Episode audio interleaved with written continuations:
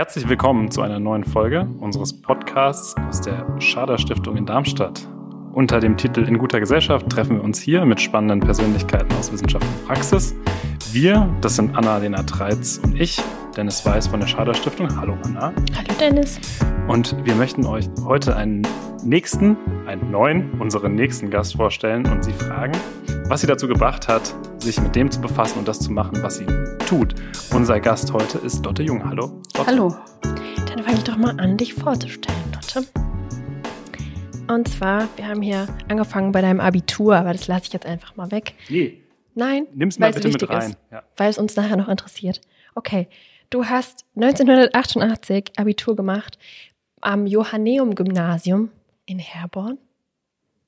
Darauf wird sich äh, Dennis dann später noch beziehen. Ich, ich kann das jetzt direkt machen, auch wenn es ein ungewöhnlicher Einstieg ist. Aber ich habe nämlich heute bei dem Johanneum du bist Theologin, das kommt gleich. Und ich habe mir gedacht, das kommt bestimmt schon aus der Schulzeit. Dann habe ich beim Johanneum auf der Homepage ziemlich viel Zeit verbracht, um zu finden, was da so, was sind so die Werte und wo kommt es her? Und da ist mir gar nichts Christliches aufgefallen. Also ich lag da völlig falsch. Also ich habe mit meiner alten Schule heutzutage nicht mehr so viel zu tun. Ähm, wie soll ich das sagen? Also es gibt einen Bezug tatsächlich zur EKHN und das Johanneum ist eine der Nachfolgeorganisationen der Universität, die es mal in Herborn gab. Entsetzlich historisch. Das macht jetzt aber noch nichts Kirchliches. Ansonsten ist es so, dass diese Schule schon sehr davon geprägt war, dass es eine sehr religiöse Gegend ist, christlich geprägt, protestantisch geprägt, in allen Schattierungen, die man sich vorstellen kann. Und wir das als junge Leute untereinander diskutierend als Teil unseres Individuationsprozesses ausdiskutiert haben. Also die Frage, ist die Bibel ähm, vom Himmel gefallen oder ist sie ein historisches Dokument, war eine biografisch wichtige Frage, an der sich vieles entschieden hat. Und das ist ein besonderes Profil zu meiner Zeit gewesen, deswegen ähm, relativ viele Theologiestudierende der EKN tatsächlich vom Johanneum kommen. Also doch. Okay, dann machen wir jetzt auch weiter mit dem Theologiestudium. Gerne. Ähm, das hat Lotte Jung absolviert an der Universität Marburg. Danach folgte ein Vikariat Vielleicht sprechen wir auch gleich nochmal drüber, was, was da so stattfindet. Danach folgte ein Spezialvikariat und zwar bei Opel, was man vielleicht jetzt erstmal nicht vermuten würde, aber vielleicht magst du dazu auch gleich noch was erzählen. Mhm. Ähm, da hast du dann auch ähm, zunächst gearbeitet. Danach folgte ein Pfarrvikariat in einer Gemeinde. Und seit 2009 bist du nun Pfarrerin der, in der Gefängnisseelsorge der JVA Frankfurt 1. Mhm. Ähm, außerdem gibt es noch eine lange Liste an Ehrenämtern, äh, die du so inne hast. Vielleicht ähm, lese ich da mal nur ein paar Beispiele vor. Du bist auf jeden Fall Synodale der EKHN und dort stellvertretende Vorsitzende des Verwaltungsausschusses, ähm, Mitglied der Kirchenleitung der EKHN, äh, Gutachterin im Aufnahmeseminar der EKHN und du bist außerdem auch noch aktiv in der Bundeskonferenz Gefängnisseelsorge. Ähm, dort geht es offenbar vor allem um muslimische Inhaftierte. Äh, ein, äh, also es geht dort natürlich nicht um muslimische Inhaftierte, sondern dein Arbeitsbereich dort ähm, hat damit zu tun. Mhm. Und du bist außerdem Beauftragte der Regionalkonferenz GFS, was wahrscheinlich für die Gefängnisseelsorge steht, ähm, Hessen in der straffälligen Hilfe. Genau. Das war es, was wir uns zu deiner Biografie notiert haben. Ja, jetzt guckst du mich so an, weil wir haben eigentlich den Einstieg verpatzt, weil wir ja jetzt schon in der Biografie sind. Und der Einstieg ist ja eigentlich die Schlagzeile, die mhm. unseren Gast in den letzten Tagen wahnsinnig bewegt hat. Es wäre jetzt keinem aufgefallen, hat. wenn du es jetzt nicht gesagt hättest. Ja, aber jetzt springen wir trotzdem nochmal zurück, weil bei der Biografie, da kommen wir nicht mehr raus dann. Also, Dotte, gab es in den letzten Tagen irgendwas, was du im Fernsehen, Rundfunk oder wo auch immer gehört hast, was dich.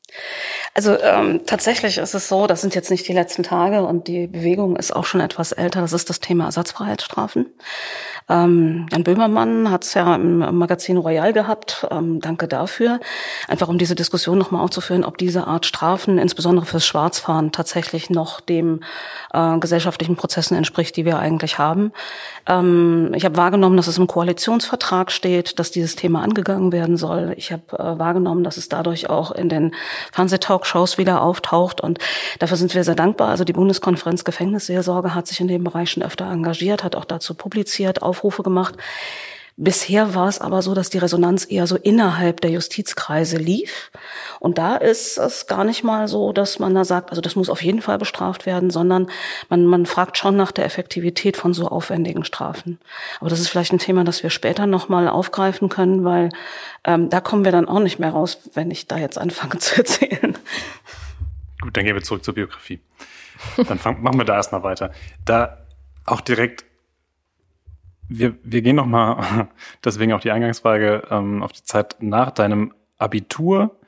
Äh, ich war beeindruckt davon, dass du dann direkt zum Theologiestudium gefunden hast und das durchgezogen hast über neun Jahre, wie es hier steht, und dann Vikariat, was mir übrigens Anna in Rot hier reingeschrieben hat, was es bedeutet. Und das für alle, die es nicht wissen, äh, ich zähle da an manchen Tagen dazu, also der zweite praktische Teil der evangelischen Pfarrerausbildung, vergleichbar äh, mit dem Referendariat im mhm. öffentlichen Dienst.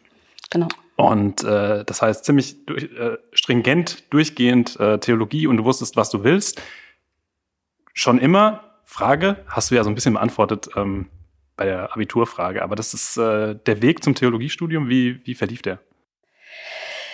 Also für mich persönlich war das tatsächlich, also es gab andere Ideen, was ich auch hätte machen können, handwerkliche oder so. Und dass ich studieren könnte und würde, war jetzt mir auch nicht in die Wiege gelegt. Also die Verhältnisse, in denen ich aufgewachsen bin, hätten das jetzt nicht so automatisch auf den Weg gebracht. Aber es war tatsächlich die Fülle dessen, was ich im Theologiestudium finden konnte und der Stolz auch meiner Familie, ein Kind zum Studieren schicken zu können, und dann ist es ja auch tatsächlich soziologisch ein klassisches Einsteigerstudium sozusagen, als wenn es das in der Familie noch nicht gegeben hat.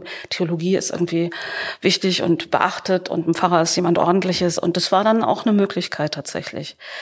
Ähm, bei der Fülle will ich einfach sagen, es ist, ähm, ich habe ja in der Kirchengemeinde Jugendarbeit gemacht seit der Konfirmation.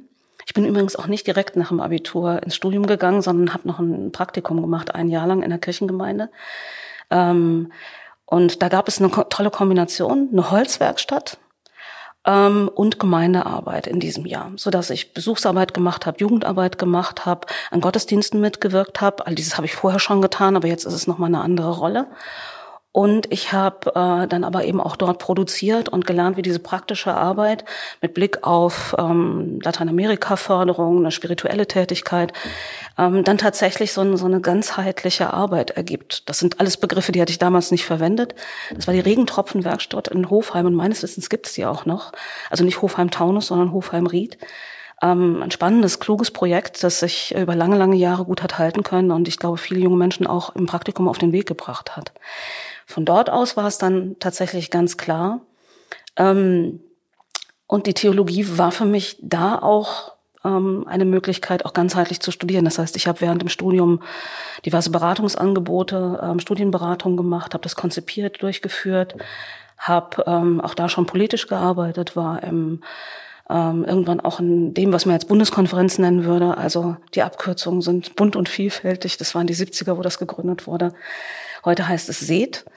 Ähm, in der Studierendenvertretung, in der großen Studienreformdebatte, auch an der Uni, in der Hochschuldidaktikdebatte. Und das ist das, was ich tatsächlich an, an Theologie, an Religion, so wie es verfasst ist, immer wieder gefunden habe. Ich, ich muss mich nicht nur auf einen Bereich beschränken. Ich kann mit meinen Händen was machen, ich kann kreativ sein. Ich habe mit unfassbar spannenden Menschen zu tun. Wenn ich mich breit bewege, dann eben auch nicht nur innerhalb von Kirche, das ist meine Entscheidung. Und am Ende des Tages ähm, wird daraus eine Struktur und ein Beruf, der mich auch finanziell und existenziell tragen kann.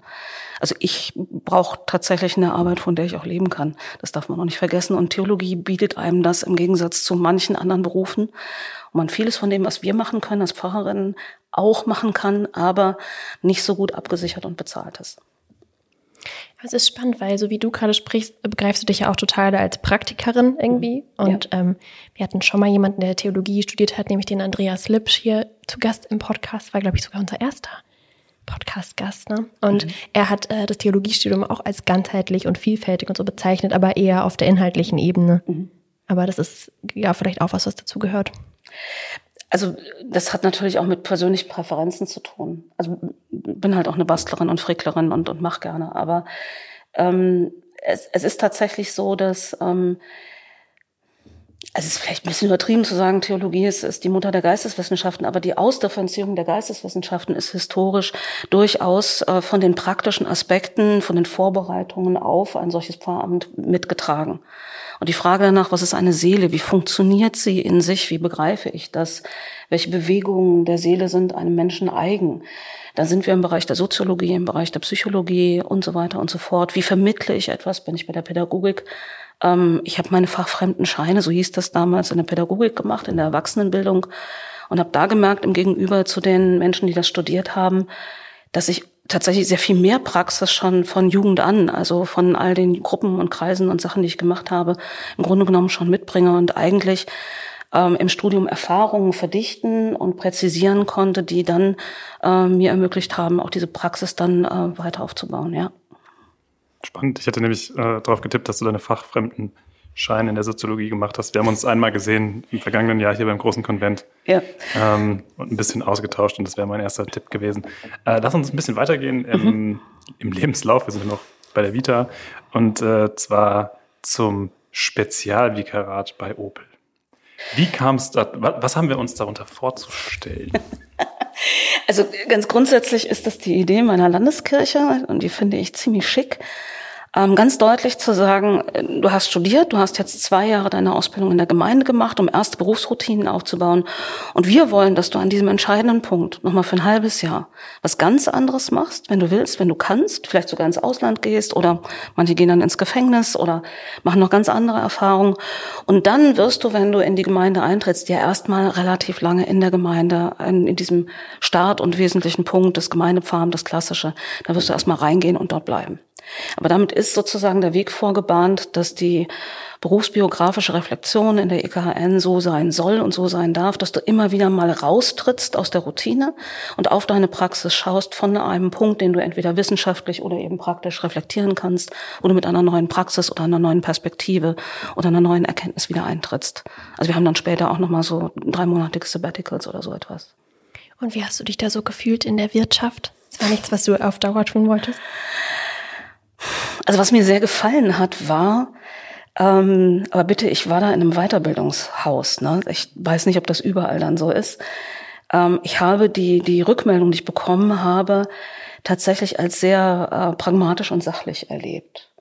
Also in Kirche gibt es dann auch manchmal so einen sehr starken Personenbezug. So bist du als Person geeignet für dies oder jenes ähm, statt zu sagen, okay, das und das ist die Aufgabe, dafür brauchen wir diese und jene Eigenschaften und ähm, wie kannst du als Person diese Eigenschaften entwickeln oder an welcher Stelle hast du sie? Und das habe ich erstmal im Gegenüber zu diesen großen Prüfungen und Examina und was wir sonst noch alles hatten zu der Zeit als Erleichterung empfunden. Also das heißt, ich habe konkrete Erwartungen benannt bekommen, wo ich dann auch selber sehen konnte, kann ich die erfüllen oder nicht. Und ich konnte das kommunizieren. Und dann war die Frage, was brauchst du dafür? Fand ich einfach sehr straight. Also das fand ich schon gut. Und ich gebe zu, das äh, betrifft dann ja auch das Gefängnis, wo ich arbeite. Ähm, ich habe dann festgestellt, also in, in uh, überwiegend Frauenzusammenhängen und Kirchengemeinden sind das, funktioniere ich nicht so gut, aber in überwiegenden Männerzusammenhängen funktioniere ich ganz gut. Also es ist eine ganz merkwürdige Erfahrung. Ähm, das war aber tatsächlich auch ein Teil. Das heißt natürlich Adam Opel AG, Autoindustrie. Es gab Frauen, ähm, gerade eben auch im Weiterbildungsbereich, aber die Klientel, mit der ich zu tun hatte, ähm, die Kurse und die Strukturen, das waren dann eher Männer und das hat auch gut funktioniert für mich. Und das sind ja jetzt die Strukturen, die du auch im Beruf wieder hast, also jo. überwiegend Männer, weil wir uns natürlich ein bisschen gefragt haben, ob es bei dir mal die Frage, äh, ob bei dir mal die Frage aufkam Richtung Gemeindepfarrerin und dann warum da eben nicht weiter irgendwie das, das als Ziel verfolgt wurde, hast du jetzt gerade so ein bisschen angeschnitten oder was sind da die, die, es muss, es muss sich ja auch gar nichts gestört haben, du hast dich einfach mhm. für was anderes entschieden. Aber wie war die Zeit in der Gemeinde oder wie ist das für dich? Na, ich bin dann aus sehr guten Gründen wieder zurückgegangen, weil ich gemerkt habe, dass äh, ab einem bestimmten Level in der Wirtschaft so die, die, die Frage danach, also wie sichere ich meine Position und wie kommuniziere ich meinen Erfolg, damit meine Position gesichert ist, doch äh, einen großen Raum einnimmt.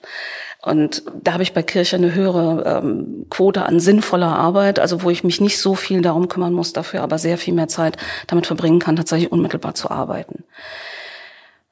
Ähm, und die Landeskirche hat zu dem Zeitpunkt auch äh, wieder aufgenommen. Mit dem Wirtschaftshintergrund haben sie mich auch sehr gerne genommen und das ähm, darüber bin ich auch sehr froh. Also ich habe ja auch ein Assessment Center nochmal durchlaufen müssen. Das war nicht eins zu eins.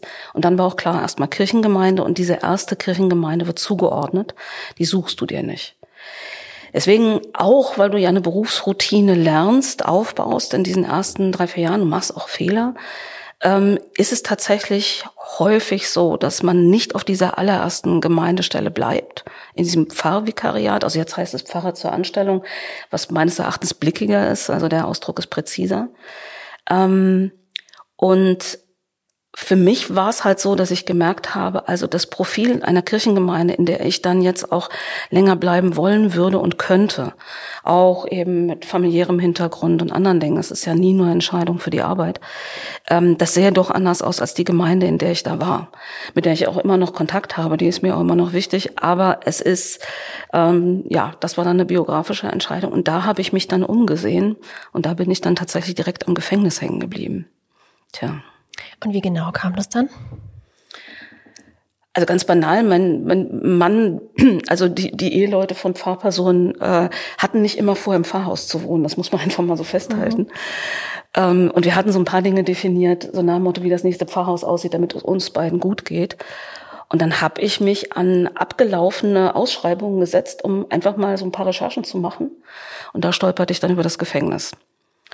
Und das ging mir nicht mehr aus dem Kopf. Es war nicht das, was ich suchte, aber das blieb so hängen. Und ähm, während wir uns dann Pfarrhauskonstellationen angeguckt haben, um herauszufinden, was wir brauchen, war ich immer noch im Gefängnis. Und da die wichtigsten Entscheidungen meines Lebens immer auch Instinktentscheidungen waren, habe ich gesagt, okay, ich kläre das jetzt, ob diese Stelle schon besetzt ist, ob ich mich noch bewerben könnte und was die Voraussetzungen wären. Das habe ich getan. Und also die, die Türen waren nicht offen, aber in dem Moment, wo ich angeklopft habe, wurden sie aufgemacht, regelrecht. Also Sie, Frau Jung, wollen sich darauf bewerben, das finden wir gut, machen Sie das, wir bringen das durch die Kirchenleitung. Ich so, okay, äh, ah ja.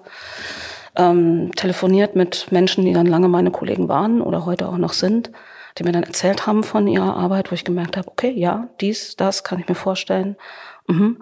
Und dann habe ich erstmal auf, ähm, also war dann so, dass ich den Job auch tatsächlich relativ äh, deutlich und ohne Fehlerlesens bekommen habe. Und das, ähm, es ist in, in unserer Landeskirche nicht so ungewöhnlich, dass so junge Menschen in die Gefängnisseelsorge gehen. Ich war ja 40. Das ist in anderen Landeskirchen auch ein bisschen anders. Das heißt, ich traf jetzt schon auf eher ältere Kollegen und Kolleginnen, aber die hatten halt irgendwie alle schon 20 Jahre lang gemacht. Da war ich dann plötzlich wieder Küken, war auch ganz nett. Das ist ganz spannend, weil wir, also du bist da seit 2009.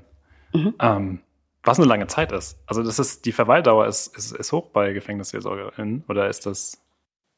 Wenn es möglich ist. Das ist auch von den, den Strukturen in den verschiedenen Landeskirchen ein bisschen abhängig. In der EKN ist es so, dass, ähm, wie soll ich das sagen, es gibt Menschen, die nach, auch nach zwei Jahren, also es ist ein Bereich, den du immer verlassen kannst, wenn du das möchtest.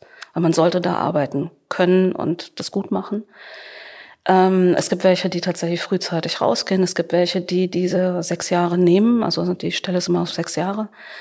Ähm, aber in dem Moment, wo es funktioniert, ist es so, dass die Investitionskosten an Zeit einfach schon sehr hoch sind. Man braucht drei Jahre, um im Gefängnissystem tatsächlich auch in der Komplexität unserer Aufgabe im Gegenüber zur JVA, in diesen singulären Arbeitsplätzen, ähm, operationalisieren zu können und um wirklich gestalten zu können, was machen zu können, fünf Jahre. Das hört sich unfassbar viel an und ist auch irritierend, aber das hat sich also auch in den, bei mir und bei anderen bewahrheitet. Das ist so. Und dann ist es tatsächlich so, wenn du das eine Weile gemacht hast, also ich habe jetzt die, die dritte Zeit, hat jetzt gerade begonnen. Ähm, das heißt, ich habe die Stelle jetzt nochmal wieder äh, in der Frankfurt 1 bis 27. Ähm, wenn ich jetzt in die Gemeinde zurückginge, bin ich mir sehr bewusst, dass ich das ein oder andere an Fortbildung bräuchte. Jetzt nicht direkt wieder Eingliederung, aber schon nochmal eine Neuorientierung in einem Beruf, das sich ja auch für die, für die Kollegen und Kolleginnen kontinuierlich weiterentwickelt hat. Darf ich noch ganz kurz eine Frage anschließen? Gibt es eigentlich auch GefängnisseelsorgerInnen, die keinen kirchlichen Hintergrund haben?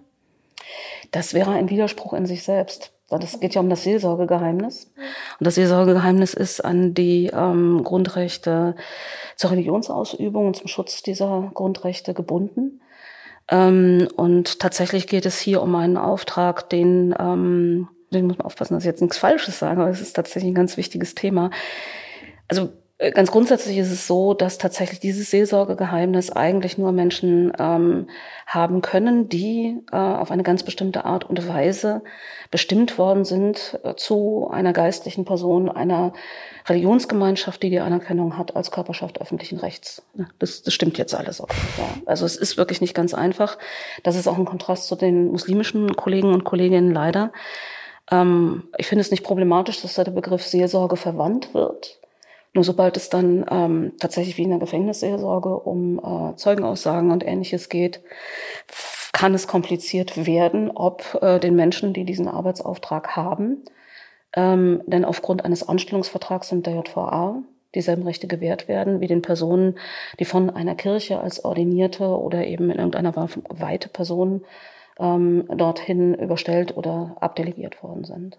Okay, also auch eine rechtliche Frage vor allem und eine Frage, wie man das definiert. Aber vielleicht kommen wir auch später noch mal ein bisschen darauf zurück, wie du dich denn überhaupt so als Seelsorgerin selbst begreifst und was du da für Ansprüche an deine Tätigkeit hast. Definitiv. Definitiv. Ich habe zwei, zwei Sachen, die ich gerne voranschieben würde. Erstmal, weil wir jetzt bei dem, also was wir uns für das Gespräch mit dir vorgenommen haben, bei dem schon Schwerpunkt ähm, der Arbeit im Gefängnis sind, vielleicht irgendwie so Du hattest schon gesagt, Frankfurt 1, das ist in Bräungesheim, dass du ein bisschen was zur, zur Institution dort sagst. Ähm, und dann würden wir dich gern, weil wir es uns bei dir jetzt im Vergleich zu den anderen Interviewgästen, die wir vorher hatten, nicht genau vorstellen können, wie der Arbeitstag äh, aussieht oder wo da der Schwerpunkt, ist, wie viel Leute du sprichst und ähm, wie das alles abläuft, ähm, würden wir da mit dann anschließen. Aber erstmal vielleicht ganz kurz noch zu, zum Gefängnis da in, in Bräungesheim. Also wie sind da die, die Voraussetzungen? Wer sitzt da? Also ähm, das, das ist immer so ein, ähm, eine Schwierigkeit. Äh, in der Presse steht aus guten Gründen, weil man muss das auch nicht differenzieren, immer JVA Preungesheim. Das kennt man so. Aber tatsächlich sind es drei Gefängnisse und es ist ein Frauengefängnis, das zentrale Frauengefängnis in Hessen. Ähm, es ist eine Kurzzeitstraftat, Ersatzfreiheitsstrafen, ähm, kurze Strafen oder Entlassvorbereitung. Und dazwischen sitzt die JVA Frankfurt I. Das ist das Gefängnis, in dem ich arbeite.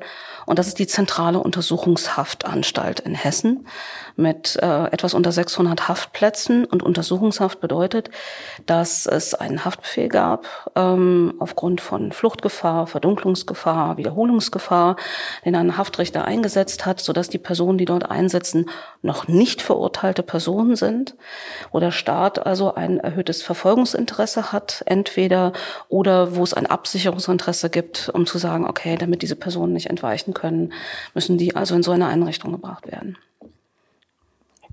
Mhm. Dann fangen wir mal mit deinem Tag an. Das war für uns sehr spannend. Wir haben auch keine eigenen Gedanken und Skizzen dazu, wie das aussehen könnte oder was wir dich da fragen könnten, sondern mhm. du betrittst montags morgens die JVA. Das ist schon der Fehler. Das geht, da geht schon los. Montags, montags hast du frei. Okay. Nein, also ich persönlich habe montags tatsächlich meinen freien Tag, weil ich ja am Wochenende auch arbeite. So, also montags ist sie nieder. Ähm, wenn es irgendwer aus dem aus der JVA hören würde, die würden lachen, wenn ich jetzt einfach ja gesagt hätte. Also muss ich das erklären. Ähm, also äh, tatsächlich äh, bin ich relativ frei darin, meine Tage zu gestalten. Ich habe eine Standardwoche, die sich danach gliedert, ob ich am Wochenende Gottesdienst habe oder auch nicht. Ähm, jetzt unter Corona-Bedingungen ist es tatsächlich auch etwas übersichtlicher, weil ich keine Gruppen oder Kreise oder sonstige Veranstaltungen habe. Also gibt es nur Einzelgespräche, ähm, Administration und äh, die Gottesdienste. Und das heißt, ich komme in die JVA rein und ähm, ich weiß das von Besucherinnen, weil wir auch äh, unter nicht pandemischen Bedingungen Führung gemacht haben, dass das immer schon recht eindrücklich ist. Ich gehe ja durch die Schleuse bin da gesichtsbekannt, wie das heißt. Das heißt, ich muss jetzt da nichts groß vorzeigen, sondern die machen mir einfach die Tür auf. Aber ich muss auch durch die Schleuse durch und dann gibt es den Punkt, wo so lauter kleine Fächer sind. Und an diesen kleinen Fächern hole ich mir erstmal das sogenannte PNG, Personennotrufgerät. Das ist, äh, sieht aus wie ein altes Nokia, ist im Grunde genommen so eine Art Funke. Das ist das Kommunikationsgerät, aber eben auch äh, tatsächlich ein Gerät, mit dem ich Alarm geben könnte, wenn es eine Problematik gibt. Ich bin verpflichtet, das zu tragen. Ähm, ich hole mir dort auch den Schlüssel, also das ist auch der große Schlüssel dabei für die Hafträume, ähm, aber eben auch die Schließmöglichkeiten für alle anderen Türen, zu denen ich Zugang habe. Ähm, und mit diesen beiden Dingen, die mache ich am Gürtel fest, das ist auch wichtig, dass das alles richtig platziert ist, äh, gehe ich dann in die eigentliche Anstalt rein. Also äh, tatsächlich dann, ähm, das ist so eine Art Straße zwischen den Häusern, auf der ähm, aber jetzt kein Verkehr in dem Sinne stattfindet. Die Bewegungen innerhalb der Anstalt finden alle durch Gänge statt, die ähm, tatsächlich nicht unbedingt oberirdisch sind und äh, mache mich dann auf den Weg. In aller Regel erstmal, weil ich ja meine Tasche dabei habe, in der Dinge drin sind von draußen, ähm, die ich niemals mit ins Hafthaus nehmen möchte. Ähm, also gehe ich immer erstmal ins Büro, stelle meine Tasche ab, hänge meine Jacke auf, ähm, sortiere mich für den Tag. Und dann hole ich ähm, aus dem Postfach oben in der Verwaltung meine Anliegen. Die Kommunikation mit den Gefangenen in einer JVA geht wesentlich über diese, früher hießen die auch mal Meldezettel, das ist auch ein bisschen blicher. Das ist einfach ein A4-Blatt in schönem Ökograu, ähm, wo der Gefangene oben drauf schreibt, äh, wie sein Name ist, wann er geboren ist, in welchem Haftraum er liegt. Und dann soll er sein Anliegen benennen. Bei der Seelsorge steht meist nur drauf, ich brauche dies oder das oder ich hätte gern ein Gespräch. Das muss bei uns auch nicht weiter begründet werden. Also anderswo ist schon wichtig, dass Sie ein bisschen angeben, welches Stichwort ist. Das machen wir nicht. Ähm, und anhand dieser Zettel, das gucke ich also nach, wenn er schon draufgeschrieben hat, er hätte gern, also wir verteilen manchmal äh, Brillen an Leute, so einfach Lesehilfen oder so etwas. Dann gucke ich erstmal nach, ob der eigentlich Geld hat, dass er sich das selber kaufen kann oder wie auch immer oder wie die Bedingungen sind, ob der ein besonderes Haftstatut hat, äh, ob ich also so einfach mit ihm in Kontakt oder ins Gespräch gehen kann. Und wenn ich das so abgeklärt habe, dann ähm, kommt es darauf an, was ich sozusagen schon vereinbart habe, ob ich Gesprächstermine gemacht habe, ob administrativ was anliegt, dass ich nochmal was abklären muss, äh, irgendein Ablauf sich verändert hat oder es eine Frage gibt. Ähm, aber im Laufe des Tages gehe ich irgendwann dann los und äh, versuche so viel Anliegen abzuklären wie möglich. Also einfach ne, diese klassische Jesus-Frage, was willst du, dass ich dir tun soll? Und dann gucke ich mal, ob ich das auch kann und unter welchen Bedingungen. Ähm, und in der Regel, also mehr als drei Gespräche mache ich nicht, mache nicht an jedem Tag Gespräche. Ähm, die Gespräche, die ich führe, habe ich irgendwann beschlossen, dass ich sie nicht unbedingt terminiere. Also ich strebe schon an irgendwas zwischen einer Dreiviertelstunde und anderthalb Stunden. Aber es gibt manchmal Momente, wo ich weiß, wenn ich jetzt ähm, tatsächlich diesem Menschen die Zeit gebe, die er braucht, dann ist mit diesem einen Gespräch auch ganz viel schon geschehen. Und dann kann das auch mal durchaus länger werden, sodass ähm, die Gespräche eigentlich der ganz große Schwerpunkt sind. Wochenende, aber das ist ein anderes Thema, ist von den Gottesdiensten bestimmt. Hm. Okay, und es wird aber sicherlich ähm, Gefangene geben, die diese Möglichkeit gar nie in Anspruch nehmen, ja. wahrscheinlich. Und gibt es dann aber andersrum auch Beschränkungen, wie oft jemand dir dann einen Zettel ins Fach bringen kann? Gott, der Tag hat 24 Stunden. Also äh, das ist tatsächlich eine der, der Aufgaben, dass man sehr gut abwägen muss, wie viel Zeit man wem, warum, wie gibt. Weil das wird natürlich auch wahrgenommen unter den Gefangenen, unter den Bediensteten, aber auch äh, von dir selber. Also das heißt, es geht immer darum, ähm, in bestimmten wahrnehmenden, achtsamen Abstand auch zu dem, was du tust, zu bleiben, in dieser Reflexion zu bleiben. Das ist etwas, was ich eher außerhalb der Anstalt tue. Ähm, wir haben in der EKN das große Privileg, dass wir tatsächlich in der Gruppensupervision zusammengefasst sind, was ich für äußerst wertvoll halte. Ähm, es gibt Situationen, in denen ich mir ähm, kollegiale Beratung suche. Also wenn ich merke, da passiert etwas oder so, wo ich nochmal drauf gucken könnte. Und manchmal ist es spannend. Also schon, wenn ich den Telefonhörer in die Hand genommen habe und es für mich formuliert habe, was ich fragen will, dann weiß ich schon und alles gut. Ähm, also die Aufgabe lautet tatsächlich eben nicht nur Dinge zu tun, sondern eben auch in dieser reflektierten Distanz zu bleiben, Strukturen, Bedingungen mit zu benennen. Also wie war das? Ähm, Verhältnisse machen Verhalten. Da vielleicht auch eher diese, diese soziologische mhm. Denke oder das Sprechen, weil es ist nie nur das Individuum, es sind immer auch die Bedingungen, unter denen es ist. Und das gilt für mich genauso wie für die Menschen, die ich begleite. Da, mhm. da machen wir nachher noch ein anderes Fass mhm. auf dazu. Nochmal eine Frage zurück zur, zu den Gesprächen selbst. Wenn du eine Stunde Gespräch hast, wie viel ist Zuhören und wie viel ist, ist Reden? Wie, wie hoch ist der Gesprächsbedarf bei den, bei den Insassen? Ist extrem, das, extrem ja. unterschiedlich. Ach so, okay. extrem unterschiedlich. Also es gibt Menschen, die wollen sich einfach mal am Stück ausquatschen. Aber der Bedarf nach Ratschlägen ist auch. Ja, also das ist tatsächlich das wahrgenommen werden, akzeptiert sein in diesem wahrgenommen werden. ähm, Orientierung bekommen über die Anstalt, über die Situation, über sich selbst. Ähm, das hat dann auch etwas mit im, im wörtlichen Sinne Zurechtweisung zu tun. Also das, da geht es nicht darum, den Leuten jetzt Druck zu machen oder so etwas, aber wenn jemand, der ähm, mit seinem Lebensentwurf gerade vielleicht auch zurecht gescheitert ist, dann sagt, wer bin ich eigentlich und wie, wie komme ich überhaupt in diese Situation, will der ähm, nicht nur affirmative Botschaften mhm. haben, sondern dann geht es auch tatsächlich darum, dass ähm, die Seelsorge auch ein geschützter Raum sein kann, in dem er sagen kann, ähm, Frau Jung, jetzt sagen Sie mal, ich bin doch eigentlich ein ganz netter. Was, was ist denn da noch? Und dann ist immer die, die Frage des Abwägens, wie viel Rückmeldung will der wirklich haben? Was ist die Frage? Also diese Auftragsklärung ganz präzise zu hören.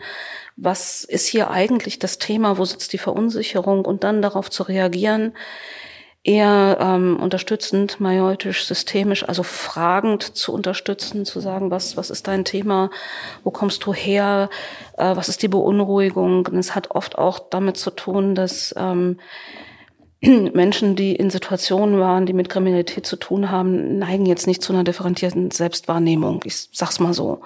Und die Situation der Inhaftierung sorgt auch nicht unbedingt dafür, dass du gut mit dir selbst im Kontakt und mit dir im Reinen bist dass also die Bedingungen der Selbstwahrnehmung ähm, schwieriger werden durch die Inhaftierung, weil die Menschen ja auch sehr viel Zeit alleine verbringen Richtig. und diese Zeit eher wegmachen wollen. Also das hat mit Intellektualität und, und Reife nicht so viel zu tun, sondern es ist einfach das Bedürfnis, wenn sie 21, nein, Entschuldigung, wenn du 21 Stunden ähm, mit Stift und Zettel und einem Radio auf einem kleinen Zimmer, so jugendherbergsmäßig, ähm, sitzen würdest mit einem Haufen Lärm um dich rum, den du meist nicht verstehst, weil es 378 Sprachen gibt, wärst du auch eher auf der Suche nach etwas, das dich beruhigt und, und das dich wegbringt aus dieser Situation, als jetzt ausgerechnet Seelenerforschung zu machen.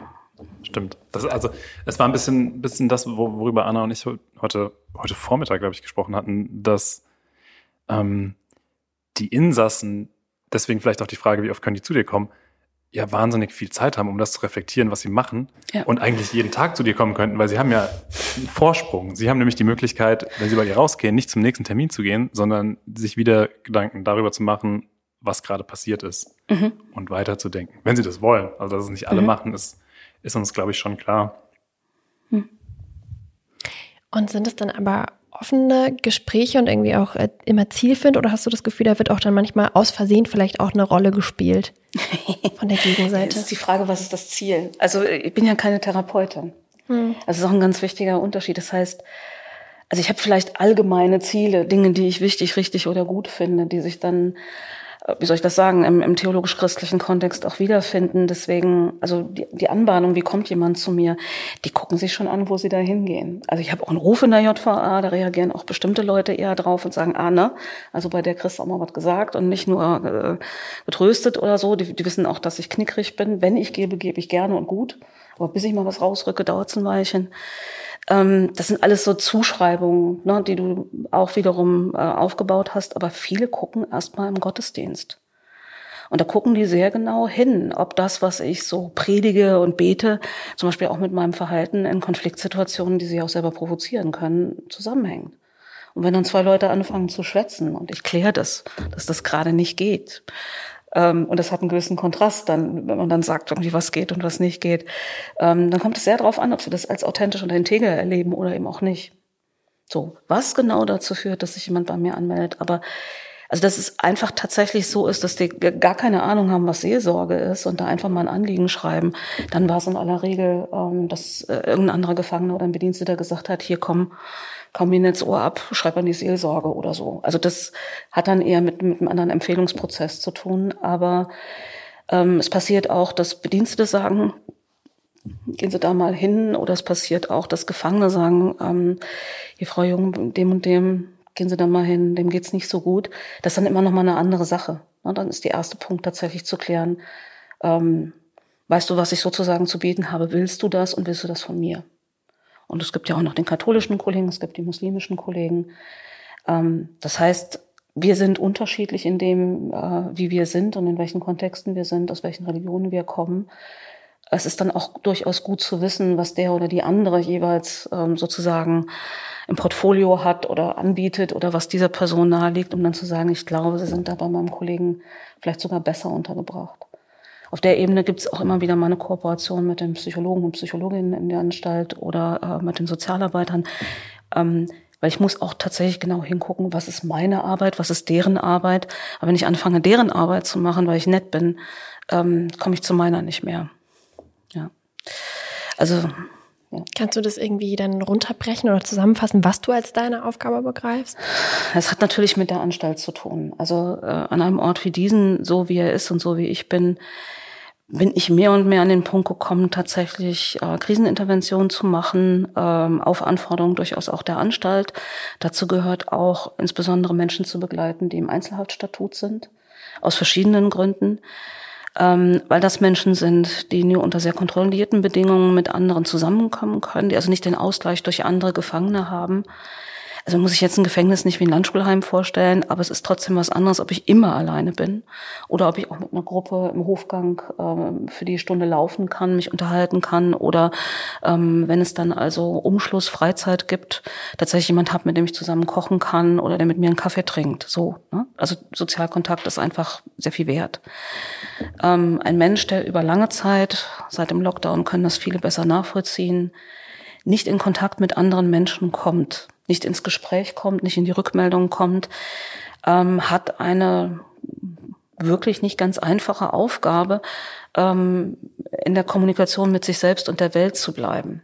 Und deswegen ist es wichtig, diese Menschen von Zeit zu Zeit wieder ins Gespräch zu bringen. Und das ist eine der Sachen, die ich mache. Also das sind dann nicht mehr hochphilosophische oder religiöse Gespräche oder, oder äh, tiefe psychologische Erforschungen, sondern also manchmal ist es tatsächlich der, der Smalltalk einmal die Woche, der dafür sorgt, dass dieser Mensch eine gewisse Kontinuität hat und einen Resonanzraum.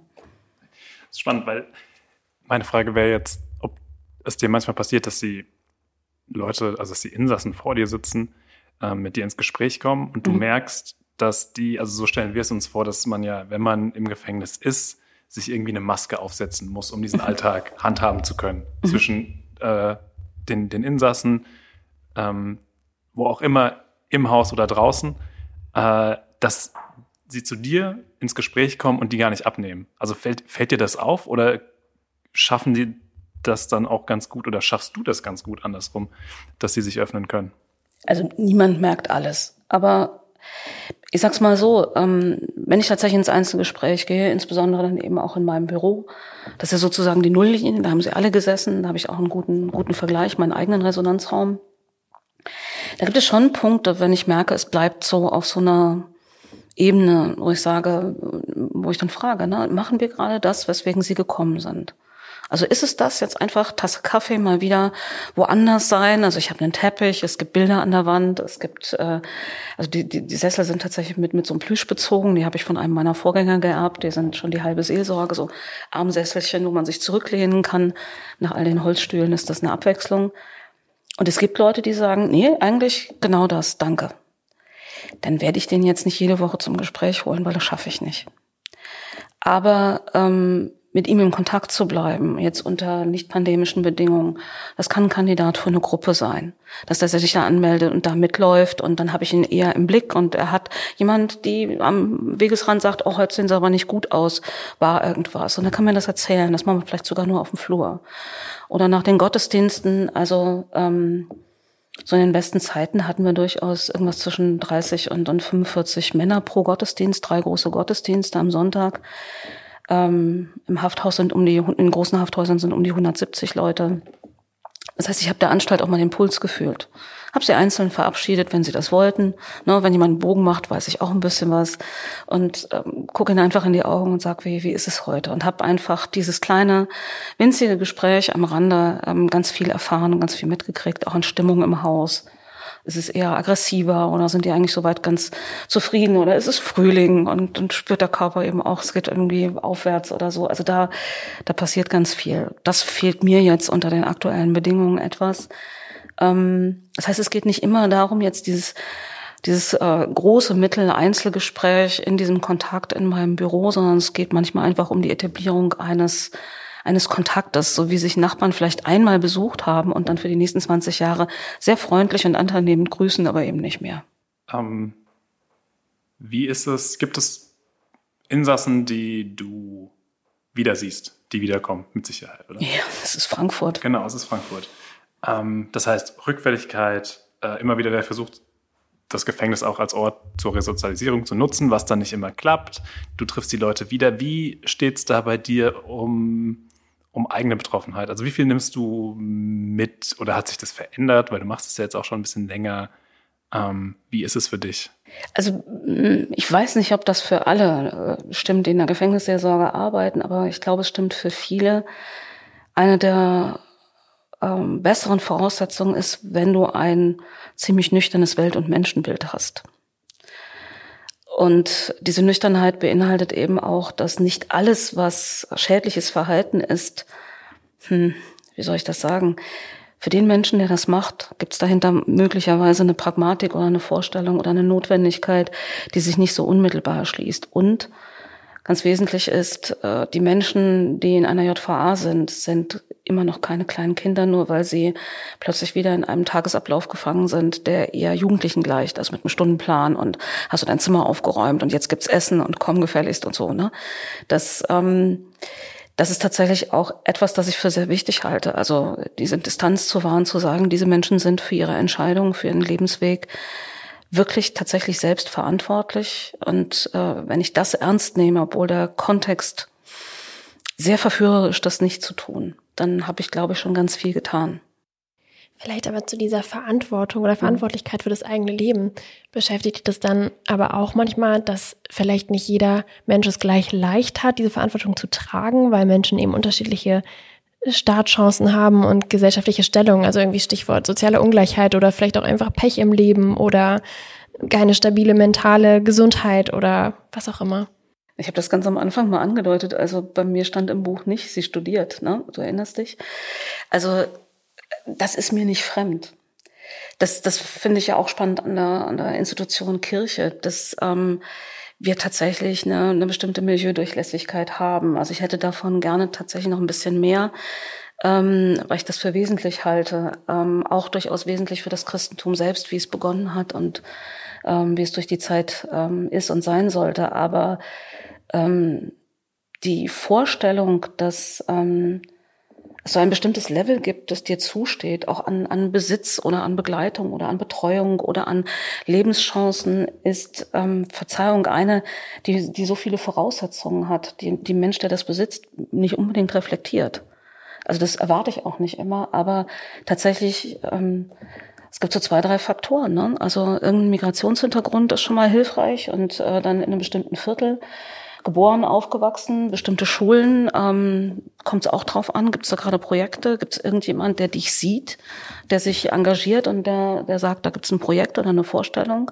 Also was sind die Ressourcen für Menschen, die in ressourcenarmen Strukturen geboren sind? Es sind oft Bystander, also nicht die, die Hauptpersonen, sondern tatsächlich auch außerhalb der Familie Menschen, die sagen, ach Mensch, du kannst zeichnen, du kannst malen, du kannst dies, du kannst jenes, du hast geschickte Hände, dein Körper ist stabil, willst du dies oder jenes machen? Und das ist tatsächlich spannend und gut. Es gibt manchmal Menschen, ähm, denen ich begegne, wie soll ich das sagen, auch die in der JVA arbeiten, wo die, die Uniform tragen gegenüber denen, die jetzt die Gefangenenkleidung tragen, man einfach sagen kann, okay, die in Uniform haben an zwei, drei Stellen sehr kluge Entscheidungen getroffen. Und wer hat ihnen dazu verholfen, dass diese Entscheidung möglich war? Und der Unterschied ist nicht groß. Also eine gewisse Härte, eine Klarheit, Gewaltbereitschaft, wie auch immer. Also das aber zu kanalisieren und zu strukturieren, in eine Ausbildung zu packen und zu sagen, okay, ich mache auch so einen Job. Was ist der Unterschied? Super gerne genutztes Argument, um zu zeigen, dass ja prinzipiell jeder alles erreichen kann und dann aber nicht hinterher zu schauen, wo ist da vielleicht ein bisschen, bisschen Glück oder die eine, wie du gesagt hast. Ich meine, das habe ich damals bei dem Interview, ich weiß gar nicht mehr, ob es in dem, in dem Film dann drin war, ja auch gesagt, ähm, also wir bräuchten durchmischte Wohnviertel. Wir brauchen das wieder, dass die, die Ressourcen, die Bibliothek, die einem Kind zur Verfügung steht, dann bitte auch verliehen wird, so ungefähr. Ne? Also dass bestimmte Ressourcen eben tatsächlich miteinander geteilt werden. Das bedeutet auch nicht nur Transfer von der einen Seite auf die andere, sondern dass bestimmte andere Lebensfähigkeiten, ein, ein Kind, das sehr behütet aufwächst, mit starken Ressourcen vielleicht eben auch Erlebnisse hat mit den Kindern, die andere Wege gehen, vielleicht auch müssen sodass tatsächlich schon im Aufwachsen ein, eine Wertschätzung auch entstehen kann. Und diese hohe Segregation, die wir haben in den Milieus, ähm, die ja auch weiter wächst, halte ich tatsächlich für eines der Grundprobleme. Nichts, was man schnell lösen kann. Nichts, was man schnell lösen kann und auch nichts, was nicht schon ganz, ganz lange in vielen wahrscheinlich Sonntagsreden immer wieder angeprangert wird und was sich aber einfach nicht ändert, dass bestimmte Milieus und da reden wir von beiden Richtungen sich A ab, abkapseln wollen und B abkapseln müssen, weil es anders nicht möglich ist. Und ähm, ja, große Problematik. Ganz kurz nochmal zurück zum, zur JVA, die durch Mischung in der äh, JVA, weil wir uns, also als wir besprochen hatten, ähm, was wir inhaltlich so oder wo, wo wir mit dir hingehen wollen, überlegt haben, wie die Zusammensetzung in der JVA ist und ob das, also wir hatten da viel über soziale Ungleichheit bekommen, äh, gesprochen und äh, was, was sind die Wege in die JVA letztendlich, nämlich für viele einfach keinen Ausweg zu haben und sich dann manchmal vielleicht nicht anders helfen zu können, ist aber ja nicht bei jedem so. Ähm, wie, wie, wie siehst du das? Ist das, ein, ist das ein Rechtfertigungsgrund immer mal wieder? Das ist ja ambivalent. Also in dem Moment, wo sich jemand entscheidet, statt Packer im Supermarkt zu machen, wo er jederzeit rausfliegen kann und nicht viel verdient. Ähm, beziehungsweise eben ja, was weiß ich, vielleicht sogar unterhalb des, des Mindestlohns oder so. Ähm, oder Verzeihung als Drogendealer unter Umständen, wenn er ein bisschen clever ist und tatsächlich was kann, aber an Jobs, wo er diese Cleverness sonst nutzen könnte, eben nicht rankommt. Dann wird er Drogendealer, oder? Das ist nicht, nicht eine Notwendigkeit in dem Sinne, dass ich sage, ah, ich hatte keine Alternative ähm, das ist ein Chancenabwägen, zu denen eine Inhaftierung unter Umständen auch gehört. Ich will das gar nicht rechtfertigen, aber ich verstehe die Pragmatik schon dahinter. Ähm, die Frage ist ähm, tatsächlich, wer, ähm, wen lassen wir zurück in unserer Gesellschaft? Wen nehmen wir mit? Haben wir das überhaupt noch im Blick? Wollen wir das eigentlich? Also ich habe, äh, bin 1969 geboren, ich habe noch von den entsprechenden Programmen äh, profitiert ähm, die es ermöglicht haben, dass ich also schon für äh, in der Oberstufe im Abitur hatte ich HAFÖG. Das waren 100 Mark, das war richtiges Geld. Ne? Und dieses Geld kam mir auch zugute, ähm, so dass ich damit eben trotz Lehrmittelfreiheit aber eben einiges mehr Möglichen machen konnte an, an Bücher kaufen oder anderen Dingen, als das sonst gewesen wäre. Ähm, das hat mir einer Schülerin, die, die irgendwann mal auch auf hochbegabt getestet wurde, also das bin ich tatsächlich, ähm, ermöglicht, tatsächlich die Ausbildung zu machen, die vom Bildungs- oder von, dem, von der Intellektualität her auch möglich war. Nur rein von den Ressourcen meiner Familie her wäre das nicht möglich gewesen und ohne staatliche Förderung mit Sicherheit auch nicht. So, was wollen wir in der Gesellschaft? Wollen wir, dass die Menschen tatsächlich nach ihren Möglichkeiten gefördert werden? Dann müssen wir andere Förderprogramme auflegen. Aber zu sagen, es ist das individuelle Problem jedes Einzelnen, aus welchem Viertel heraus er oder sie sich weiterentwickeln will, schwierig. Mhm. Bisschen zu einfach gedacht vielleicht. Mhm. Das heißt, es gäbe schon Stellschrauben, mit denen wir leerere Gefängnisse hätten. Definitiv, ja. Aber Gefängnisse werden wir brauchen weiterhin. Es geht ja immer um diese Eskalation von Sanktionen. Ne? Also das, ähm, als wir uns vorhin begegnet sind, haben wir ja schon ein bisschen gesprochen, die Frage danach, was passiert dann mit, mit Impfgegnern. Ne? Also klar, Geldstrafe. Was passiert mit jemandem, der diese Geldstrafe nicht zahlen kann oder will? Ein Mensch, der die Geldstrafe nicht zahlen kann oder will, wird diese Geldstrafe dann in einer Ersatzfreiheitsstrafe absitzen müssen. Das heißt, ähm, wir müssen uns immer klar darüber sein, was die Sanktionen, die wir einsetzen, bedeuten. Und irgendeine Form von Sanktionen wir leben nicht im Paradies des Friedens und der Glückseligkeit. Irgendeine Form von Sanktion muss man einsetzen, aber ob diese Sanktion effektiv eingesetzt wird, also ob sie tatsächlich das erreicht, was man erreichen will, ob die Erkenntnisse von Psychologie und Soziologie tatsächlich in diesem Bereich immer angewandt werden, wage ich zu bezweifeln. Wie gesagt, die Diskussionen innerhalb von Justiz und Justizvollzug und die gesellschaftlichen Debatten sind sehr weit auseinander. Also diejenigen, die konkret da arbeiten und darum ringen, was macht man mit den Leuten, diskutieren wirklich andere Dinge als ähm, das, was die Bildzeitung so schreibt. Richtig. Das wäre nämlich, also das ist noch eine Sache, die wir unbedingt mit dir mhm. besprechen wollten, dass das ja, also Nische ist ist hart, aber das ist natürlich ein, ein, ein Diskurs ist, der nicht in der breiten Gesellschaft stattfindet, denn da würden wir dich fragen, das gesellschaftliche Verständnis auch von, von Strafe, ähm, das ist ja ein ganz anderes. Also das heißt, äh, irgendjemand hat was gemacht. Die Beweggründe sind erstmal irrelevant. Er sitzt verdient. Meistens denken die Leute da seine, seine Zeit ab und, und büßt seine Strafe. Ist das, ähm, wie, wie stehst du dazu? Die, was sind die Bedingungen von Verhaltensänderungen? Also ich würde es tatsächlich jetzt erstmal vom Gefängnis ein bisschen wegnehmen. Ähm, Verhaltensänderung das könnt ihr bei euch biografisch auch überprüfen. Ja, Verhaltensänderungen mache ich dann, wenn ich in irgendeiner Weise beschämt bin, in meinem Selbstbild oder in meinem Fremdbild. Also ich gemerkt habe, dass äh, ich mit was aufgeflogen, offenkundig geworden bin, wo mein Umfeld sagt, das geht gar nicht. Oder wo ich sage, das habe ich nicht getan. Wer, wer war das? Ich war das nicht. Also das ist ein, ein Schock, eine Irritation. Und natürlich funktioniert sowas auch mit Verhaftung, Inhaftierung und Verurteilung mit einem Drum und dran. Der Prozess, den wir gesellschaftlich aufgebaut haben, um abzuklären, ob das, was da offenkundig geworden ist, tatsächlich sanktionswürdig ist oder ob da sogar eine Notwendigkeit besteht, so eine Grenze zu ziehen. Allein die Inhaftierung, selbst wenn jemand dann freigesprochen worden ist, allein die Inhaftierung bedeutet eine schwere Stigmatisierung. Also das, was wir tun, hat hohe Effekte. Ob diese Effekte effektiv eingesetzt werden, also dass wir tatsächlich Verhaltensänderungen damit induzieren und wie die Verhaltensänderung, wenn sie dann mal angestoßen ist, dann auch unterstützt werden kann. Diese Diskussion müssten wir führen und zwar bitte nicht erst, wenn es um Gefängnis geht, sondern sehr viel früher. Ähm, also was passiert denn, wenn jemand sich am Allgemeingut vergangen hat? Ich mache es mal so ganz ähm, allgemein. Also tatsächlich einen Park verschmutzt hat. Ich gucke in euren schönen Garten, deswegen fällt mir das gleich ein. Also, ne, hat jemand einen Park verschmutzt. Dann ist die Frage, habe ich jetzt so schwarze Pädagogik drauf und sag, ähm, der soll den Park aufräumen, jetzt fünf Wochen lang, dann lernt das. Und jedes Papierchen, das diese Person aufhebt, ist eine Demütigung. Der wird diese Papierchen und den Park hassen. Aber vielleicht funktioniert auch genau das.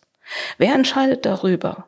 Wer begleitet diese Person? Wer guckt tatsächlich so genau hin, dass wir wissen, statistisch, wie viele von den Leuten, die zu so einer Strafe im Kontext ihres Delikts verurteilt werden, fangen tatsächlich an dieser Stelle an nachzudenken und sich zu überprüfen? Und wie viele haben hinterher noch eine größere Bockigkeit und was sind die Voraussetzungen dafür? Und wir wissen in diesen Bereichen eigentlich sehr, sehr viel. Nur wie kriegen wir, und das Dilemma haben wir ja gerade noch an sehr viel mehr Bereichen, wie kriegen wir die wissenschaftliche Erkenntnis, die über lange Jahre gewachsen ist und gut validiert ist, wie kriegen wir die in die gesellschaftliche Debatte, die die Kosten dieser gesellschaftlichen Debatte nicht realisieren will. Also die Kosten eines Haftplatzes pro Tag liegen zwischen 100 und 140 Euro. Wenn jemand, der auf Hartz IV ist, fünf Euro von seiner Strafe pro Tag abgezogen bekommt und der Staat, damit diese Strafe, damit fünf Euro abgegolten sind, allein für die Unterbringung diese, diese 100, 140 Euro aufwenden muss, dann, dann reden wir über Effektivitäten. Also damit kann man, glaube ich, auch FDPler begeistern. Ähm, und zwar im ganz alten rechtsstaatlichen Sinne. Also die Frage des Rechtsstaates ist auch eine Frage, wofür setzen wir die Ressourcen des Rechtsstaates ein und wofür nicht. Wegsperren ist keine Lösung. Aber schlägt die Ratio da die Prinzipien? Denn die würden ja sagen, der hat was gemacht oder die hat was gemacht. Dafür muss sie ihre Zeit absitzen. Der Irrtum ist, dass Rechtsstaatlichkeit Machtstaatlichkeit wäre.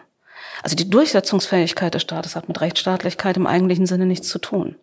Der Rechtsstaat ist nicht der Staat, der seine Rechte durchsetzt, sondern der Rechtsstaat ist der Staat, der an die Rechte seiner Bürger und Bürgerinnen gebunden ist. Das heißt, ja, du kannst auch in Deutschland, die Frage kriege ich sonst auch öfter, kannst auch in Deutschland unschuldig ins Gefängnis kommen. Insbesondere in U-Haft. Dafür ist er ja da. Die Leute sind mhm. erstmal noch nicht schuldig gesprochen. Die sind in Unschuldsvermutung. Sie sind nur festgehalten worden, was ein Richter erstmal feststellen muss. Aber sie haben eine ganze Reihe von rechtlichen Möglichkeiten, anwaltliche Begleitung und, und, und, die sie einsetzen können, um um ihre Freiheit zu kämpfen und dafür zu sorgen, dass dieses Urteil nicht einfach nur ausgesprochen wird. Also wir, wir suchen einen Dieb, ähm, du siehst aus wie ein Dieb, äh, du hattest es in der Tasche, euch zwei nehmen wir jetzt mit, wir haben nur einen Dieb gesucht, jetzt haben wir zwei und jetzt sind die weg. Also wenn man sich ein bisschen mit Rechtsgeschichte ausgeht, das war ja lange Zeit so. Jetzt geht es also darum, dass Rechtsstaatlichkeit bedeutet, dass wir Abläufe, Prozesse, Verfahren im wahrsten Sinne des Wortes haben, die dafür sorgen, dass überprüft wird, ob eine Tat tatsächlich stattgefunden hat, ob sie so stattgefunden hat. Und das ist eine Vermittlungsaufgabe von Politik, vielleicht sogar auch von, von Schule und von, von anderen Institutionen und Organen. Ähm, in der Publizistik, in Stiftungen, wie ihr es auch macht, tatsächlich immer wieder darauf hinzuweisen, dass Rechtsstaatlichkeit nicht bedeutet, dass schon alles richtig ist und der Staat das nur noch durchsetzen muss, sondern Rechtsstaatlichkeit bedeutet, dass der Staat sich von den Rechten seiner Bürger begrenzen lässt und in rechtlichen geregelten Verfahren diese Rechte und diese Strukturen überprüft. Die Vermittlungsaufgabe. Wollen wir nochmal zur Vermittlungsaufgabe kommen, denn ich sehe hier noch einen kleinen Punkt bei uns in den Show Notes den Anna da reingetackert hatte. Ich weiß gar nicht, worauf ah, du hinaus willst. Okay. Also musst du selbst. Dann lese ich ihn selbst vor. Hier steht nur True Crime Podcast. Hm. Welche Rolle können die einnehmen in der Vermittlung? Ich habe mit Lotte schon mal über das Thema gesprochen, deswegen dachte ja. ich, wir greifen es nochmal auf. Aber es ist vielleicht an der Stelle gerade, passt es eigentlich gerade gar nicht so gut das kriegen wir schon, schon ganz gut rein. Naja, was ich zum Beispiel finde, darüber haben wir beide auch schon mal geredet, ist, dass mhm. ähm, diese Perspektive, dass Straftäter gleich schlecht und wie der Rest ist gleich gut, wird halt in, in meiner Meinung nach irgendwie in gut gemachten True Crime Podcasts ein bisschen aufgebrochen, mhm. dadurch, dass man nachvollzieht, wie Dinge passiert sind und wie ein Mensch da gelandet ist und so weiter. Ne? Ja. Ähm, was ja mit der Rolle von StraftäterInnen in der Gesellschaft zu tun hat, was natürlich aber auch irgendwie einen Entertainment-Faktor hat. Du kanntest, glaube ich, als wir uns zum letzten Mal gesprochen haben, äh, dich in der Welt der True Crime Podcasts, äh, warst du nicht so ganz drin. Hat sich das geändert oder? Ha, ja, nein, also ein bisschen was habe ich mir schon mal angeguckt, aber es wird für mich nicht, nicht unbedingt einfacher. Also ich will einfach, weil das jetzt so ein Hintergrund ist, den wir zwei haben, mhm. ähm, meine, meine Anfrage daran nochmal ähm, bestätigen. Wenn man mal erlebt hat, was es bedeutet, ähm, dass eine Straftat, die unter Umständen lange zurückliegt, dann im Fernsehen als ähm, ja dann doch in irgendeiner Form Unterhaltungsformat äh, in so einer Doku-Fiction aufgearbeitet wird. Und ähm, entweder der, der Mensch, der das getan hat oder dessen angeklagt ist, ähm, sieht das. Oder bitte, da schlägt die Empathie ja auch eher aus, die Angehörigen, die das erlitten haben. Es sind ja dann auch, auch sehr schwere Straftaten, auch sehr körperliche Straftaten. Es werden Bilder gezeigt oder nachgestellt, die eine, ähm, die eine Unmittelbarkeit auch durchbrechen können. Und die Vorstellung jetzt tatsächlich, ich zepp durchs Programm und habe vorher nicht in mein Programmheft geguckt und lande in der Geschichte von. So, das ist tatsächlich eine Frage, haben wir überhaupt noch im Blick, dass das tatsächlich reale Menschen sind, die einander das angetan haben, wo es auch Angehörige des Täters vielleicht gibt. Die haben wir gar nicht im Blick, die, die an dieser Stelle auch irritiert und verletzt sein können, wodurch ja dann auch ein Absinken von Geschichten, was auch gesellschaftlich wichtig ist. Also die Menschen verbringen auch, das war auch mal so ein Gedanke, nicht? verbringen Zeit in einer Haft und dann sinkt die Geschichte ab. Und wenn die Menschen einander wieder begegnen in Freiheit, dann hat es da auch einen Abstand gegeben mit diesen Geschichten, die bestimmte ähm, Fälle immer und immer und immer wieder hochholen, ähm, sinkt so eine Geschichte niemals ab. Und es wird damit sehr gutes Geld verdient. Also es passiert auch gelegentlich, dass tatsächlich schon in der Urhaft Angebote gemacht werden, ob jemand nicht in eine Kamera oder ein Mikrofon sprechen möchte. Und das äh, an Menschen, die unter Umständen in einer finanziell prekären Situation sind, weil Prozesse kosten Geld das ist dann schon eine, Fragwürdigkeit, die ich da hinstellen möchte. Also brauchen wir tatsächlich so viele Real Crime oder True Crime Formate, wie wir sie haben? Und was, was macht das mit uns, wenn diese, diese eine eindeutige Logik, also man weiß ja schon am Anfang, wer es war, übrigens warum, ne, weil es einen Prozess gegeben hat, wo es dann eben auch rechtskräftig festgestellt worden ist. Ähm, schwierig. Ja, ähm, ich habe einen Podcast gefunden, aber ich weiß den Titel nicht. Den muss man vielleicht irgendwie nochmal nennen, von, von Forensikerinnen. Mhm. Weißt du, wen ich da meine? Kenne ich nicht. Nee. nee. Das fand ich super spannend, weil die über ihre Arbeit erzählt haben, was sie tatsächlich machen. Auch so ein bisschen diese, diese CSI-Mythen, ne, wo sie irgendwie diese fantastischen Gadgets haben und da irgendwelche Dinge spektrografieren, was es gar nicht gibt. Ähm, also da sich sehr amüsant drüber unterhalten haben, das fand ich ganz nett. Ähm, und ja, sicher. Also da hast du schon völlig recht, aber das ist einfach guter Journalismus. Guter Journalismus hat eine Komplexität, hat mehrere Perspektiven. Das ist überall dasselbe. Also das hängt für mich nicht allein in dem Format, aber die Frage, was macht, dass natürlich über tatsächliche Kriminalität berichtet werden muss. Aber ob ich das in ein Narrativ packen muss, bei Podcasts, ne, so, wir haben ja immer einen narrativen Bogen. Also wir sind jetzt in meinem, meiner Berufsrealität und in der politischen Arbeit angekommen. Ähm, trotzdem, wenn wir irgendwie ja den Bogen schließen am Ende, tut das Narrative, dieses Geschlossene, das ja eine Distanz macht, tatsächlich der Komplexität eines solchen Geschehens und den realen Verletzungen von Menschen an dieser Tat und drumherum, tut das denen gut? Ich weiß nicht. Also nicht in der Fülle. Verstehe ich total. Ich glaube, also meiner Meinung nach hat das total viel mit der Aufbereitung des Ganzen und mit der Herangehensweise derjenigen, die das so machen, zu tun. Aber vielleicht schicke ich dir dann noch mal ein paar Folgen und wir tauschen uns dann noch mal ein bisschen drüber aus.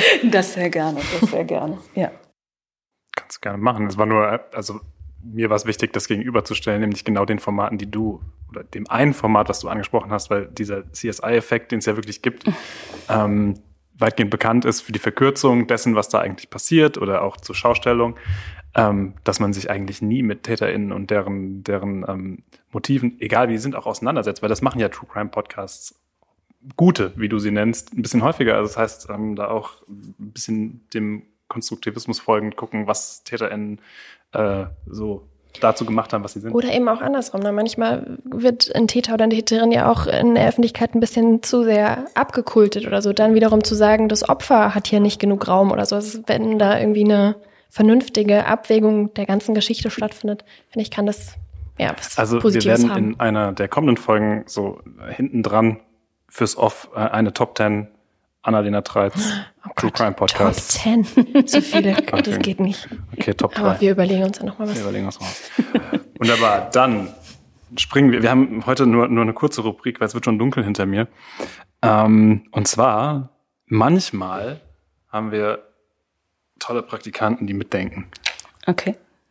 Toll, tolle junge Praktikant. Ja, der sitzt da noch hinten im Raum. Alessio Skriba aktuell bei uns. Ähm, richtiger, jetzt habe ich ihn junger Mann genannt. Voll der Boomer-Satz. Du hast mich heute schon Boomer genannt. Also, ja. Hey, Ja. Ist Gut. aber ja ein junger Mann, ist okay, der ist ein junger oder? Mann. Okay. Mental Boomer. Gut. Okay. Ähm, und er hat uns eine Frage für dich mitgegeben. Okay, wir haben vorhin schon mal kurz darüber gesprochen, dass wir jetzt hier im Podcast nicht unbedingt die Theodizee-Frage aufmachen wollen. Ah. Aber Alessio möchte trotzdem ganz gerne von dir wissen, ob du an einen gerechten Gott glaubst und ob das auch die Gefangenen vielleicht beschäftigt. Diese Frage. So, das Schweigen bedeutet, ich, ich sortiere gerade, weil ich eher zu viele Antworten als zu wenige habe. Ja, das ist natürlich ein ganz zentrales Thema. Klar. Ähm, die Frage, warum lässt Gott das zu? Das beginnt ja schon damit ähm, in den Beschreibungen der Bibel. Weil die Schöpfung ist gefallen. Warum haben wir überhaupt das Potenzial, dass wir, dass wir fallen können? Ähm, Wäre es nicht viel schöner, wenn das überhaupt nicht möglich wäre und dann bleiben wir im Paradies. Aber ein Schlüssel, der für mich ganz hilfreich war von der Paradiesgeschichte, die ja viele noch kennen, Adam, Eva, Apfel, Schlange, so, ne? Also ist relativ simpel. Der Moment, in dem du begreifst, was gut und was böse ist, ist, wenn du selber etwas Böses tust und es nicht mehr von dir weisen kannst und sagen kannst, da drüben ist das Böse und ich bin gut. Hinter der Mauer ist das Böse und ich bin gut. Wenn du das also tatsächlich begreifen musst, dann bist du aus der Kindheit, aus dem Behüteten, aus dem Garten raus. Und das, was die Schlange da sagt, ist nicht gelogen. Es ist nur nicht die ganze Wahrheit. Die Schlange sagt, willst du wissen, was gut und böse ist, dann musst du nur von diesem Apfel essen. Und indem sie reinbeißen, indem sie die Grenze überschreiten, indem sie etwas tun, das eine Beziehung gefährdet, die für sie existenziell wichtig ist, und zwar nicht aus Abhängigkeitsgründen, sondern wirklich aus Nähe, als ihr Vater sozusagen, zerbrechen sie einen Teil dieser Beziehung und Entschuldigung, welcher Teenager kennt das nicht? Was wirft man seinen Eltern in einem bestimmten Alter an den Kopf? Um eine Grenze zu ziehen, um selbst zu werden. Und du wirst in diesem Moment schuldig werden an dem, was man dir gegeben hat, an dem Vertrauen, das man dir geschenkt hat. Und gleichzeitig wird erst das belastbare Vertrauen, das du nun auch bewusst in deinem, deiner eigenen Ambivalenz erleben kannst, das kann dich dann durchs Leben tragen. Und wenn das gelingt, ist eine Person in aller Regel sehr, sehr stabil. Also wenn du eine Möglichkeit hast, dich da durchzukämpfen, dass die Schuld, die du in dir selber spürst, nicht die Schuld von jemand anderem ist, sondern tatsächlich deine eigene und dass du trotzdem leben kannst. Da sind wir dann angekommen. Die Theodizee-Frage ist immer wieder eine Frage, die mit dem Finger nach außen gehen will. Papa, warum hast du zugelassen, dass mir das passieren konnte? Warum warst du nicht da? Warum hast du mich nicht beschützt? Warum hast du mich nicht mit dem Auto abgeholt? Warum hast du mich nicht gefahren? Warum warst du der Meinung, ich bin so weit? Okay? Das sind die, die Konflikte, die sich darin abbilden, meines Erachtens. Darin geht die Theodizee-Frage nicht vollständig auf. Das Zweite, was mir sehr wichtig geworden ist, ähm, was passiert, wenn ich tatsächlich ernst nehme, dass diese Welt eben nicht das Paradies ist. Und dass ich auch nicht in der Lage bin, in dieser Welt das Paradies zu erschaffen. Und das ist etwas, das ich bei Menschen, die nicht religiös geprägt sind, manchmal irritierend erlebe, dass es da eine Leidenschaftlichkeit gibt, mit der bestimmte Programme oder Maßnahmen oder Vorstellungen oder mm, Essensbedürfnisse durchgekämpft werden, als ob davon abhänge, dass morgen der Planet noch steht und dass die Welt eine bessere wird. Ähm, Religion bricht das. Du hast das Gute zu tun zur rechten Zeit. Aber bild dir nicht ein, dass du damit die Welt rettest. Du hast es trotzdem zu tun, auch wenn es nicht das einzig mögliche und die einzig mögliche Entscheidung ist. Und diese, diese Brechung, dass es tatsächlich etwas ist, das diese Welt komplizierter und dunkler macht, als ich sie haben will, aber dass ich darin leben kann. Das gehört für mich ganz wesentlich dazu. Mm, die Predigten meiner Gottesdienste beende ich mit ähm, einem klassischen Briefschluss von Paulus, das ist üblich. Der Friede Gottes, der höher ist als alle unsere Vernunft, das ist die traditionelle Formulierung. Und ich sage das, ähm, je länger ich im Gefängnis bin, in, in immer neuen Varianten. Und der Friede Gottes, der mehr umfasst, als ich mir vorstellen kann und will. Der also bereit ist, auch noch Leben und Handlungen und Taten in diesen Frieden mit hineinzunehmen. In aller Konsequenz, in aller Verantwortung. Aber mit hineinzunehmen und der bewahre euch in dem Geist, den Jesus zeigt, als er auf Erden war. So ist dann ähm, die Formel. Das heißt, die Barmherzigkeit hat an Düsternis, aber damit auch an Kraft als Vorstellung für mich in dieser Arbeit ungeheuer gewonnen. Und das ist etwas, das mich trägt, auch dann, wenn ich mit Menschen, die mir dort begegnen, wirklich auch immer mal wieder in Abgründe komme.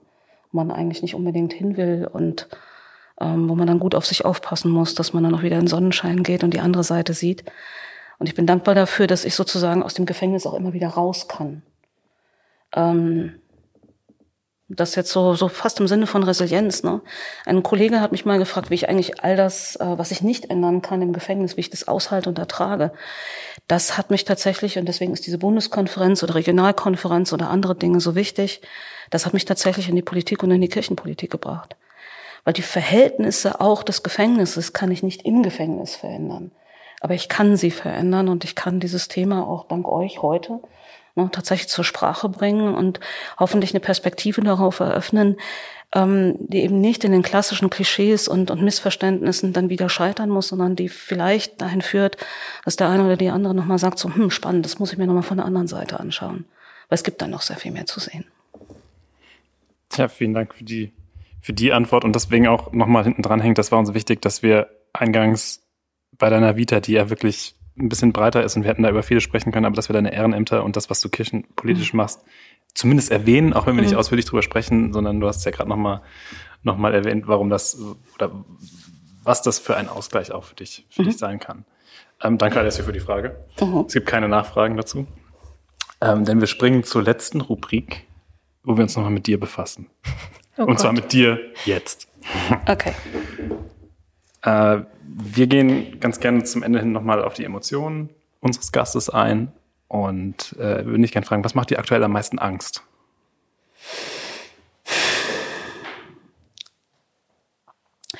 gesellschaftlich wie auch im Justizvollzug, dass ähm, Maßnahmen, die aus sehr guten und nachvollziehbaren Gründen ergriffen wurden, in der pandemischen Situation, ähm, dass die äh, Errungenschaften und Strukturen verändern könnten, wieder enger machen könnten, die ähm, in den letzten uff, 30, 40, 50 Jahren äh, für Gefangene schon besser geworden waren. Also das ist tatsächlich auch so ein bisschen eine diffuse Angst. Wir sind aus dieser Situation noch nicht raus. Also sehr, sehr vieles ist in den JVA noch von der Pandemie bestimmt, wie auch in der Gesellschaft. Aber Also eine von den Sachen, die ich mir für unsere Gesellschaft äh, nicht gewünscht hätte, wäre, dass wir noch weiter voneinander wegkommen, noch viel enger in unseren kleinen Milieus hängen bleiben ähm, und ähm, dadurch ja dann ähm, noch viel weniger anderen Wirklichkeiten und anderen Notwendigkeiten begegnen, als das ohnehin schon der Fall war.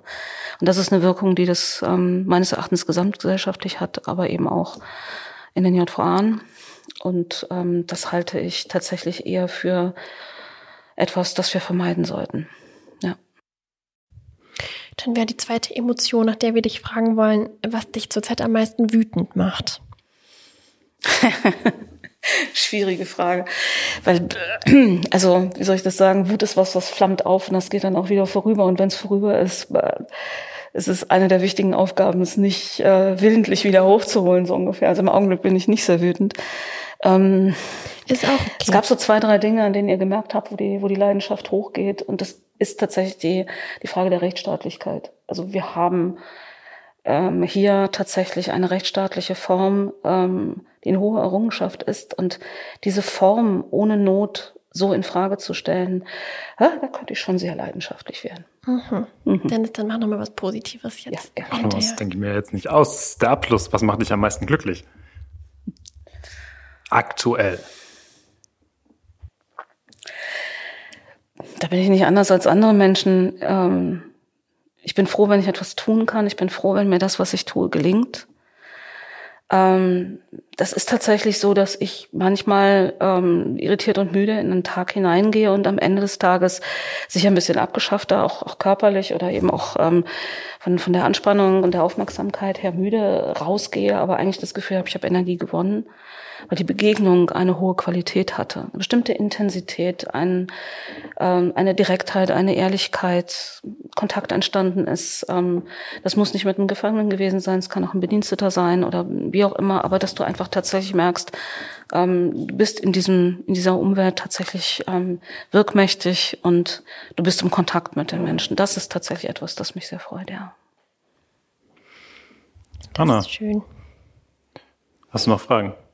Nein, jetzt nicht mehr. Echt? Mm -mm. Das hätte ich nie gedacht, dass du keine Fragen mehr hast.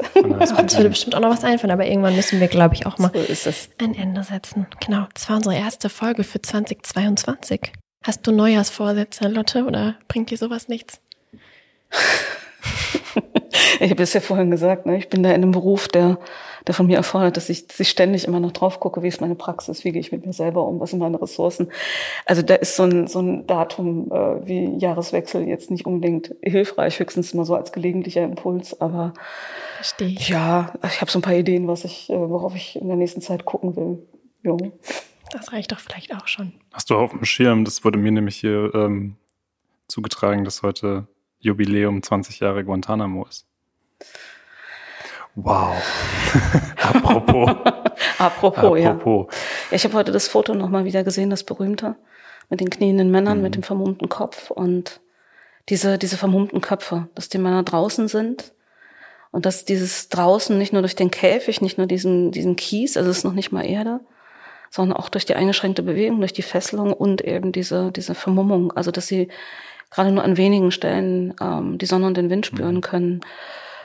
Äh, ja, sehr schwer.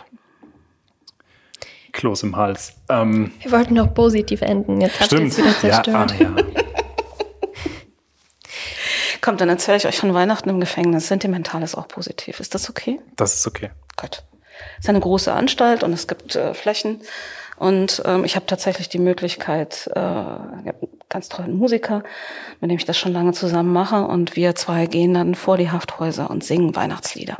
Kurz, weil nicht jeder will was damit zu tun haben. Friede, so zwei Strophen. Und das ist dann schon spannend, ne? Also weil es wird erst als Störung begriffen, so nach dem Motto, boah, da ist irgendwas und die nerven jetzt und ich will nicht Weihnachten und so. Alles gut, man kriegt das auf mehreren Sprachen auch zugerufen. Aber so im Verlauf des Singens hören sie dann doch zu.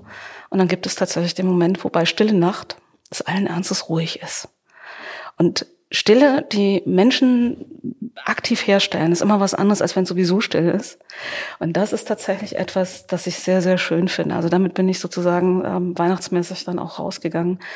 Dass tatsächlich dieses, es, es war da nicht das Lied oder das Religiöse, sondern die Aufmerksamkeit, die wir dahin gebracht haben, zu sagen, okay, wir machen jetzt was. Wir machen es kurz genug, dass die, die es nicht wollen, überstehen. Aber wir machen es und wir waren da und wir haben Weihnachten gesungen. Das war sehr schön. Ich habe auch Rückmeldungen dazu gekriegt, dass es gut war. Sehr gut. Lotte Jung, Gefängnisseelsorgerin aus Frankfurt. Vielen Dank, dass du heute da warst. Gerne. Äh, Anna, vielen Dank, dass ich wie immer neben dir sitzen durfte. Ja, danke dir, Dennis. Danke, Lotte. Es hat mir sehr viel Spaß gemacht, war sehr spannend und ich freue mich, mich mit dir weiter auszutauschen über True Crime, Podcasts und andere Sachen. Yay. Wir sehen uns bestimmt nochmal wieder hier irgendwann in der Hoffe ich. Schader Stiftung. Okay, und ich freue mich, wenn ich das dann über Umwege auch erfahren darf. Äh, und hoffe, dass das allen HörerInnen heute gefallen hat oder dass ihr das spannend fand. Ähm, wenn das so war, auch wenn das nicht so war, checkt unsere anderen äh, Podcast-Episoden und folgt uns, wenn ihr Interesse habt, äh, auf allen verschiedenen Kanälen oder auch sozialen Kanälen der Schader Stiftung. Ad Schader Stiftung bei dem, was ihr so kennt, wo ein Ad davor steht. Und sonst die Homepage findet ihr auch. Würden uns freuen, wenn ihr weiterhin dabei seid. Vielen Dank für euer Interesse. Dankeschön.